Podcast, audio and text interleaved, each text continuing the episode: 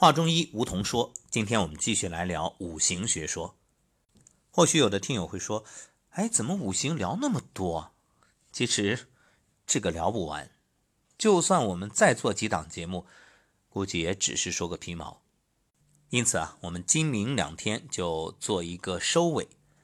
当然，收尾不代表以后不说，只是呢，暂时在这个系列里先说到这儿。那么说了五行了。大家说，我们了解它到底该怎么用？对呀，你只是知道这水生木，木生火，火生土，土生金，金生水，还有它们之间的相克。那到底在看病的过程当中，或者说养生的过程里，怎么运用呢？今天和明天，我们用两档节目来说一说如何指导疾病的治疗。那么，五行学说指导疾病治疗啊。主要表现在几个方面，一个呢，用药，你看药物的颜色、味道，包括气味啊，按五行归属来指导脏腑用药。因为五行对应五色，对应五味，包括我们吃饭也是最简单的，大家都知道。你看对应五种颜色，你说吃红色的食物补心啊，吃青色的食物养肝，然后吃。白色的养肺啊，黑色的养肾，还有黄色的养脾，这个基本上相信大家都了解。你看，就算你只是了解到这一点，那在生活当中也是大有益处的。这就是食疗啊。还有按五行生克称五规律控制疾病传变，确定治则治法，就究竟这个病怎么治？哎，生克称五。还有呢，可以指导针灸取穴，当然这个对大家来说了解一下就可以，因为一般人没学过的你是无法去行针。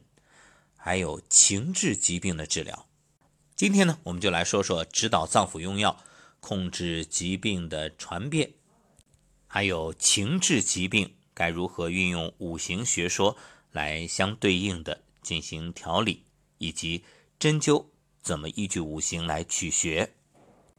明天的节目呢，将依据五行学说来确定对于疾病如何治疗，它的方法包括治疗的原则。我们先来说说如何指导脏腑用药。你看，不同的药物有不同的颜色与气味。我们都说药食同源，其实药物也好，食物也好，用的就是它的色与味。颜色呢是青、赤、黄、白、黑；气味呢酸、苦、甘、辛、咸。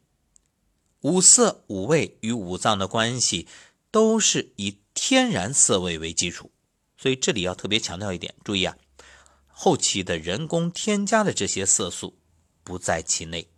你不要说我今天去喝杯奶茶，它是补肺的啊，不可能的。你这个当然我说的是街头的这种奶茶，如果你真是在内蒙纯正的奶茶，那去年我在内蒙讲。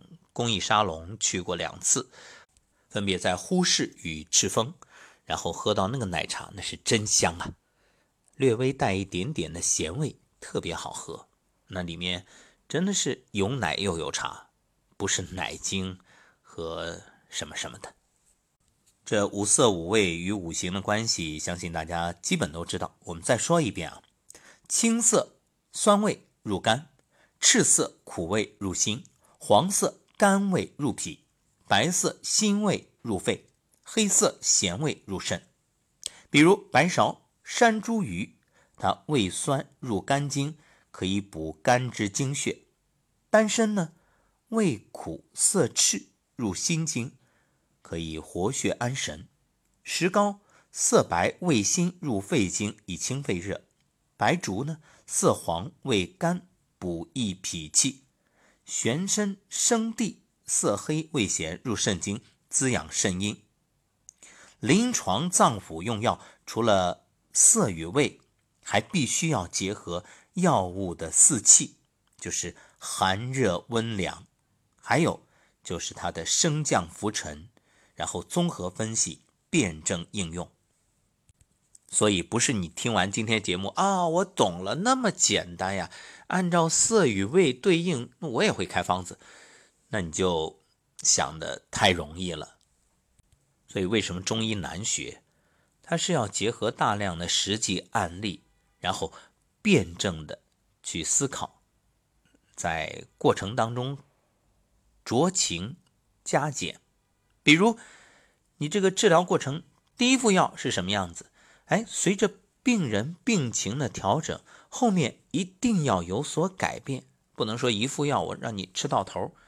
所以这也提醒大家，生活当中有的人说：“哎，我这药拿回来了，医生让我熬几。”几泡啊，那我就觉着太浪费了。我再多熬一点，多吃一点，它是不是药效会更好？那你这就又犯了自以为是、想当然的错误。再来说这五行，依据他的理论可以控制疾病的传变。根据五行生克乘五理论啊，五脏中一脏有病，可以传及其他四脏发生传变。比如肝有病，那会影响到心。肺、脾、肾，而心、肺、脾、肾有病呢，也会反过来影响肝脏。那不同脏腑的病变传变规律也不同，所以临床治疗除了对所病本脏进行治疗之外，还要依据传变规律治疗其他脏腑，防止它传变。举个例子，肝气太过啊，或郁结或上逆，那木亢则乘土，病。会殃及脾胃，这个时候啊，你不仅要疏肝平肝，先得培其脾气，使肝气得平，脾气得健，则肝病不得传于脾。在《难经》七十七难中就说了：“见肝之病，则知肝当传之于脾，故先食其脾气。”这里所说的“食其脾气”，就是指在治疗肝病的基础上去辅以补脾健脾，那疾病会不会传变呢？它取决于脏器有盛有衰，盛则传，虚则受，这是五脏疾病传变的基本规律。临床实践中，既要根据五行的生克乘五关系，掌握五脏病变的传变规律，调整过与不及，控制它传变，防患于未然。同时呢。又要依据具体病情辨证施治，千万不要用这种公式的方法去机械的套用，生搬硬套就属于刻舟求剑，那效果并不好，而且往往呢会让你因为犯了经验主义的错误而导致贻误病情，这一点特别要注意。这就意味着，一方面我们要有丰富的经验，有案例。作为这种学习的基础，另一方面还要随机应变、灵活运用，因人而异，辨证施治。好，关于这个指导情志治疗，就是情志疾病，大家都知道。你看，我们说喜伤心，对吧？然后思伤脾，忧伤肺，恐伤肾，怒伤肝。那么情志活动啊，它也是五脏功能。情志活动异常呢，会损伤相应的内脏，所以其实这个情志啊和五脏它的关系呢，就好像是所谓的情绪与身体，我们一般都说心身或者身心，它是相辅相成、互为因果，它就存在着相生相克的关系。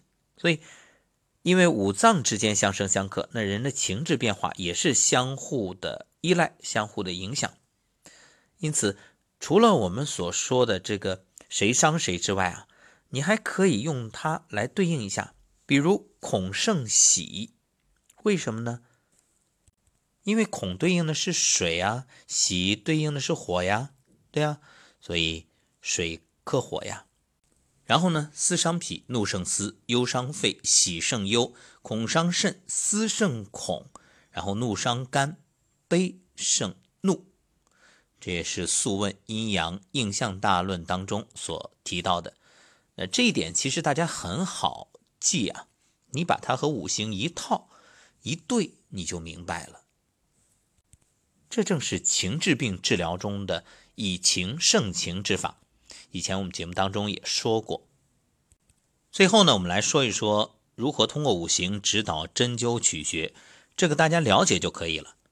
针灸疗法中啊，针灸学家将手足十二经近手足末端的颈、营、枢、经、合五腧穴，分别配属木、火、土、金、水这五行。治疗脏腑病症的时候，根据不同病情，以五行的生克规律进行选穴治疗。比如治疗肝虚的时候，根据虚则补其母的原则，那肝它的母是谁啊？是肾啊，因为水生木嘛，就取肾经的合穴，也就是水穴阴谷，或者本经的合穴曲泉来进行治疗。若治疗肝的实症呢？实则泻其子，那肝的子是谁？你看，木生火，就是心经啊，所以取心经的营穴少府，或者本经的营穴，这个营穴就是火穴啊，取行间来治疗，达到补虚泻实、恢复脏腑正常功能的效果。好，今天关于五行生克称五这个规律啊。来指导疾病治疗，我们就聊到这儿。要有一点特别说明的，就是五行生克规律阐释疾病的治疗呢，确实有实用价值。